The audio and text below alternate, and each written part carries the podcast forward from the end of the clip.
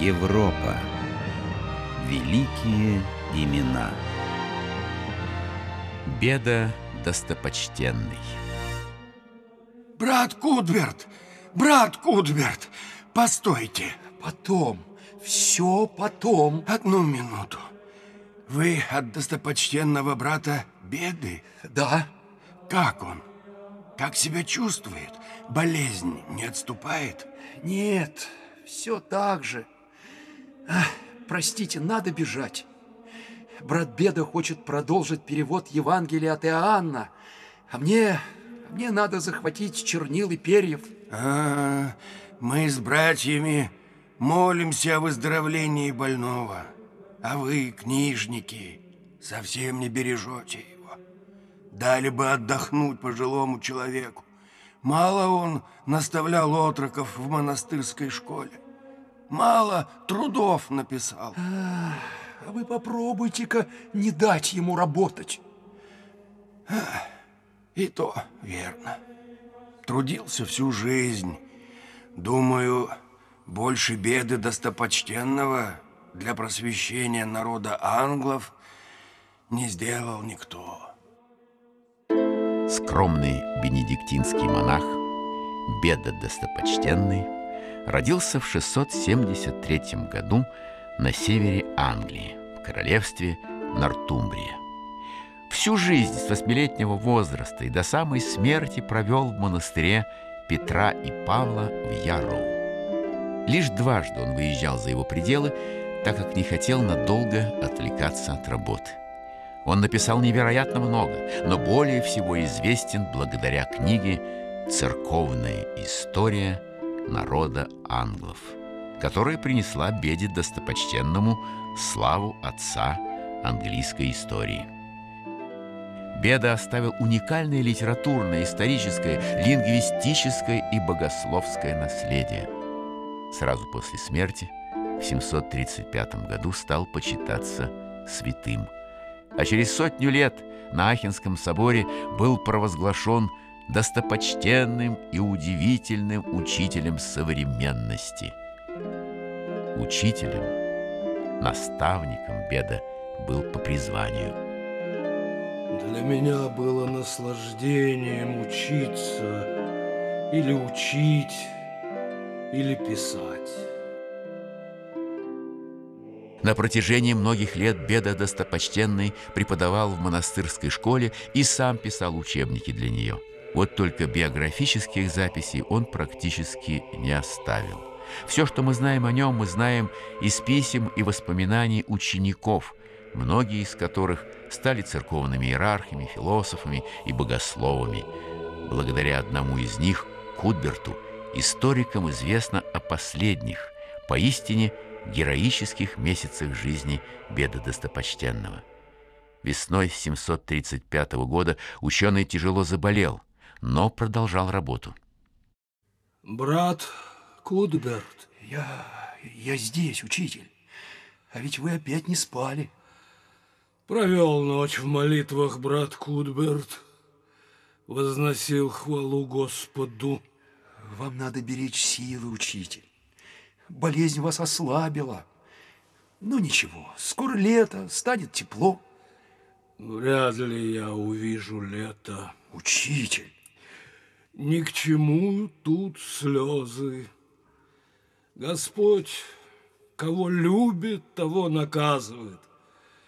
Помните, брат Кутберт у апостола Павла в послании к евреям бьет всякого сына которого принимает. Так, так значит, вы... Да, брат мой, да. Время пришло. Как говорил Амвросий Медиаланский, я жил не так, чтобы мне было стыдно жить среди вас, но не боюсь умереть, ибо наш Бог благ. Все, Хватит об этом. Надо работать. Чувствуя, что времени осталось мало, Ученый стремился потратить его с максимальной пользой. Все ночи беда достопочтенный проводил в молитвах и пении псалмов. Несмотря на крайнюю слабость, в каждый из часов, отведенных для богослужения, Беда непременно приходил в монастырскую церковь, чтобы петь в хоре. Когда его спросили о причинах такого рвения, он сказал – я знаю, что ангелы посещают канонические часы собрания братьев. Что, если они среди братьев не найдут меня? Разве не станут они спрашивать, где же беда? Почему же он не пришел для положенного служения вместе со своими братьями? Каждую свободную минуту Беда Достопочтенный посвящал духовному общению с учениками. Он беседовал с ними не только как наставник монастырской школы, но, что более важно, как духовный отец, пекущийся о спасении их душ. Созерцание Бога – вот единственное богословие. Ибо все заслуги праведности – и упражнения в добродетелях по праву отступают перед ним на второй план. Это понятно? Да, да, да, да учитель, да. Вы молоды, деятельны, вам тяжело усидеть на месте. Тяжело, учитель, тяжело.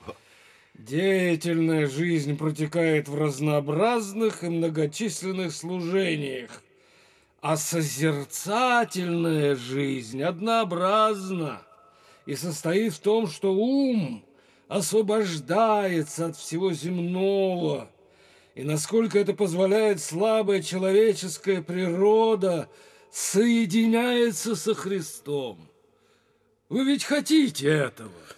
Хотим, хотим, хотим, хотим. Также надо понимать, что созерцание – доступно в этой жизни немногим, в отличие от действия. Да, молодые люди на дальней скамье? Простите, учитель, простите. Простите. Да. Мы слушаем, слушаем. Да, слушаем. Просто помните, если деятельная жизнь исчезает вместе с телом и настоящим веком, то жизнь созерцательная никогда не истощается. Она начинается здесь, чтобы достигнуть совершенства в небесном Отечестве. Монахи обожали своего наставника и слагали о нем легенды. По одной из них ослепший Беда попросил ученика отвести его к людям, чтобы он мог проповедовать им. Вместо этого – Ученик привел его на берег моря, и слепец долго читал проповедь волнам.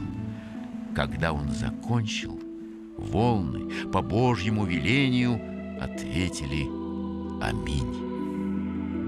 О духовном авторитете Беда Достопочтенного говорит и тот факт, что на протяжении всего восьмого века церковью Англии руководили его ученики или ученики его учеников. Но главным делом всей своей жизни Беда считал не преподавание и не историю, а изучение священных текстов. В перечне его сочинений, составленном им самим, комментарии на книги священного писания стоят на первом месте. Я не хочу, чтобы мои чада учились неправде и бесплодно трудились в ней – после моей смерти. Беда комментировал деяния апостолов, Евангелие от Луки и Марка, всего шесть книг Нового Завета и десять книг Ветхого. Ученый считал особенно важным донести до англов, бывших язычников, духовный смысл историй о воинственных царях, похожих на героев их предков из древнеанглийского и германского эпоса. Беда не просто комментировал священные книги, он сопоставлял разные переводы, чтобы дать комментарий как можно более точный. А тексты проповедей Беда на воскресные евангельские чтения были популярны на протяжении всего Средневековья. На смертном одре ученый продолжал выписывать и комментировать избранные места из энциклопедии епископа Исидора Сивильского. Кроме того, он завершал один из первых и наиболее точный перевод на древнеанглийский Евангелия от Иоанна. Что это поют? Это крестный ход с мощами святых, учитель. А какой день сегодня? Среда. День отдания Пасхи. Господи, дай нам не забыть это. Так, на чем мы остановились? Вы бы отдохнули, учитель. Нет времени. Мне кажется, вам тяжело будет диктовать дальше. На чем мы остановились? Евангелие от Иоанна, глава 6, стих 9. Здесь есть у одного мальчика пять хлебов ячменных и две рыбки. Ну что это для такого множества? Бери перо и пиши. В последний свой день, 26 мая 735 года, предчувствуя приближение конца, Беда попросил позвать монахов, чтобы те молились за упокой его души. Братья молились, пели псалмы и плакали вместе с ним. Если изволит мой Создатель, пришло время мне, освободившись от уз плоти, уйти к Нему, сотворившему меня из ничего. Я прожил долгое время. Всю мою жизнь праведный судья заботился обо мне, предваряя мои нужды. Время моего отшествия настало. И истинно душа моя желает видеть царя моего Христа в красоте его. Затем Беда достопочтенный попросил приподнять его голову, чтобы видеть распятие, перед которым молился многие годы. И так, с поднятой головой, в окружении любящих учеников и с молитвой на устах, он испустил последний вздох. Еще при жизни беду достопочтенного, ведшего праведную жизнь, окружал ореол святости.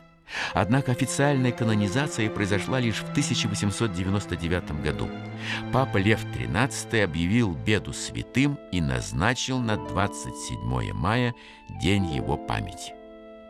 Дело было в том, что беда, как святой, прославился не чудесами и исцелениями, совершаемыми у его мощей, а теми произведениями, которые он создал в течение своей жизни. Но если к чудесам можно причислить духовное прозрение, то переводы и комментарии беды, конечно, исцелили очень многих. Христианизация Северной Германии, начатая англосаксами в XIII веке, без его книг была бы очень затруднена. На отношение к беде повлияла также и политика. Англиканская и другие протестантские церкви не признали его канонизацию. Они по-прежнему почитают беду как первого английского историка и писателя и именуют его достопочтенным.